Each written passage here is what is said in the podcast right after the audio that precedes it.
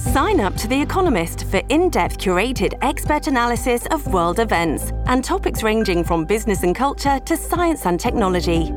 You'll get the weekly digital edition, online only articles, curated newsletters on politics, the markets, science, culture, and China, and full access to The Economist Podcast Plus. The Economist is independent journalism for independent thinking. Go to economist.com and get your first month free. 現場に今朝の担当は田中ひとみさんです。おはようございます。おはようございます。えー介護や医療の現場では人手不足に悩んで、海外からの人材を頼りにするケースも多いようですが、その逆に、日本人が海外に働きに出てしまうパターンも増えているようなんです。あ、そうなんですか。はい。となりますと、ますます国内は人手不足が深刻になりそうですが、えでもどうして海外に行くのかええ伺いました。まずは、オーストラリア在住の看護師、平山忠夫さんに伺いました。週にだいたい4日から5日働いてまして、日本円に換算して80万円ぐらいかなって感じですかね。全然違います。私も働いてみてびっくりしましたけど、東京で看護師やってた時の給料の倍ぐらいですかね。やってることはもう一緒です。入院している患者さんのお世話、薬をあげたりですとか、食事の介助をしたりだとか、言葉が違うだけっていうぐらいですかね。で、まだ夜勤とかもしてないので、夜勤も始めたら多分もうちょっともらえますね。いや、大きいですね。だからもう私は日本はもう一時帰国で帰るだけの国かなと思ってますね。当分は。いやいやいや、給料が倍か。倍ですよ。日は本じゃもう考えられない水準なんですが、この方現在35歳で、ええ先月からオーストラリアのメルボルンの近くで看護師として資格を取って働いています。えで、1日8時間勤務で1月80万円と。で、これ、額面なので、ええ税金などを引くと手取りは減るんですが、そええれでも、東京の大学病院で働いていた時と比べると、高待遇ということなんです。ええでもただ物価高いでしょそうなんです。物価え高いようで、ええファストフード店でハンバーガーとポテトとドリンクのセットを頼むと、日本だと700円ぐらいなんですけれども、現地だと1000円を超えてくるそうです。あそええはい。それから都市部のワンルームの物件の家賃は、ええ日本ではだいたい7万円とか8万円程度なんですが、オーストラリアだと15万円以上したりと、ええ物価がやはり高く費用はかさむようなんですが、ただ、それを差し引いても収入の高さが上回るとお話しかしていこれだけました。払ってもまだ、うん。えー手取りが多いと。稼げると、残るというそうかこと。そうするとまあ行きたくなっちゃうわな、そうですね、ええ貯金もできそうですしね。ね。はい、でさらにこの方は実は性的マイノリティということもありまして、ええ。住みにくい日本よりもますます海外に目が向いて、ええ。同性婚が認められているオーストラリアを選んだということでした。そうですか、なんかもう日本は一時帰国するだけの国になっちゃったんですね ねはっきり言われちゃいまね、したでええきればずっと住み続けたいというふうにお話しして、はい気持ちはわかるなというところなんですが、えそしてこうした海外で働く方は看護師だけではありません。ええ日本から同じくオーストラリアに移住した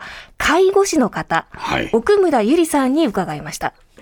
週5日ですね。38時間週に働くっていう契約です。今月は49万円額面上なりますね。大きいですね。介護士ですよ。残業とかもしないですよ。そうですね。看護師の時はもう前残業当たり前。仕事後の残業も当たり前。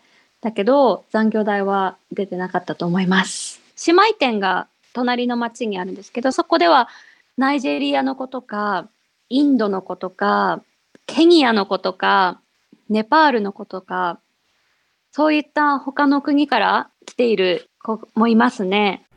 うん、日本でいろはんな国から来てんだな。そうなんです。あんまり聞かないような国からも出稼ぎに来ているということで、世界からもオーストラリアに集まっちゃってる状況なんですね。やっぱオーストラリアはよ特にこの条件がいいのかな、特に稼ぎやすいというこそうなの。とでした。ええ。はい、でこの方時給なんですが平日が時給2900円。いや高いな。高いですね。そしてええ。土曜日さらに上がります。4000円。日曜日は4700円。しかも臨ーダー職を任されているので、プラスの上乗せもありまして、ええ。一月の稼ぎが49万円ということです。で実は奥村さん、現在妊娠中ということなんですが、ええ夫も育休を取るのが当たり前の慣習が根付いているそうなんです。ええ。で最近日本でもよく聞きますよね、はい。男性も積極的に取りましょうと聞くようになりましたが日本の男性の育休取得率はおよそ14%です、ええ。一方のオーストラリアは85% 85%の男性が、はい。もう休むのは当たり前ほぼみんなですね、はい、育休取得していて、もう休むのが休みましょうと、育休が当たり前の社会がもう確立しているという状況でした。まあそれ聞くと働きやすそうだな。そうですねえ環境も整っていていいなというふうに思うんですけれども、こうした働きやすさの一方でえ、ええ日本国内に目を向けてみるとですね、はい。今まで頼りにしていた外国人の働き手に異変が起き始めているようなんです。千葉県君津市の特別養護老人ホーム夢の里でヘルパーとして働くベトナム人女性ロアンさんとこの施設の代表津金沢博さんに何が起きているのか聞きました。お母さんの生活のためにお金を送っています。今年まだです。減ってる。まだ送りたくないです。今円安だから、今送んないで、ちょっとお金貯めといて、レートが変わったら送ろうか、みたいなことはよく言ってるんで、そうですね、2割から3割マイナスになるっていうのが今の円安のベトナムドンと日本円との関係だと思います。だいたい3ヶ月で10万から15万ぐらい仕送り用のプールのお金ができるんですね。で、15万円がまあ12万円になっちゃうとか、ベトナム自体がどんどん経済が発展してきてるので、無理して外行かなくても、まあ自国で働けるっていう状況に変わってきてはいますよね。うんと、日本の介護業界に対して、ベトナムの技能実習生の子たちがあまり魅力を感じなくなってきてるのかな。その結果、日本の介護業界におけるベトナム人の比率が低下してるんじゃないか。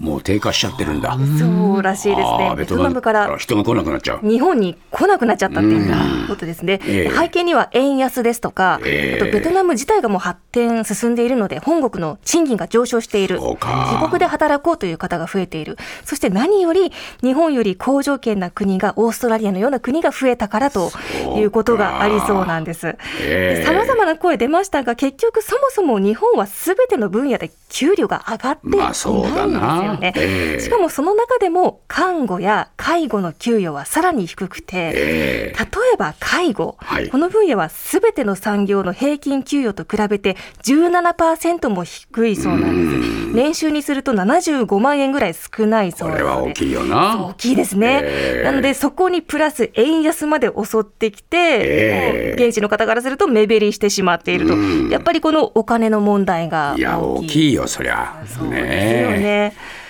いや、これ聞くとだけども、日本よりも外国行って働いた方がいいなと思う人たちが増えちゃうんじゃないかね。それだけやっぱり日本は地盤沈下してるっていうのがね、もうよくわかる話だと思いますね。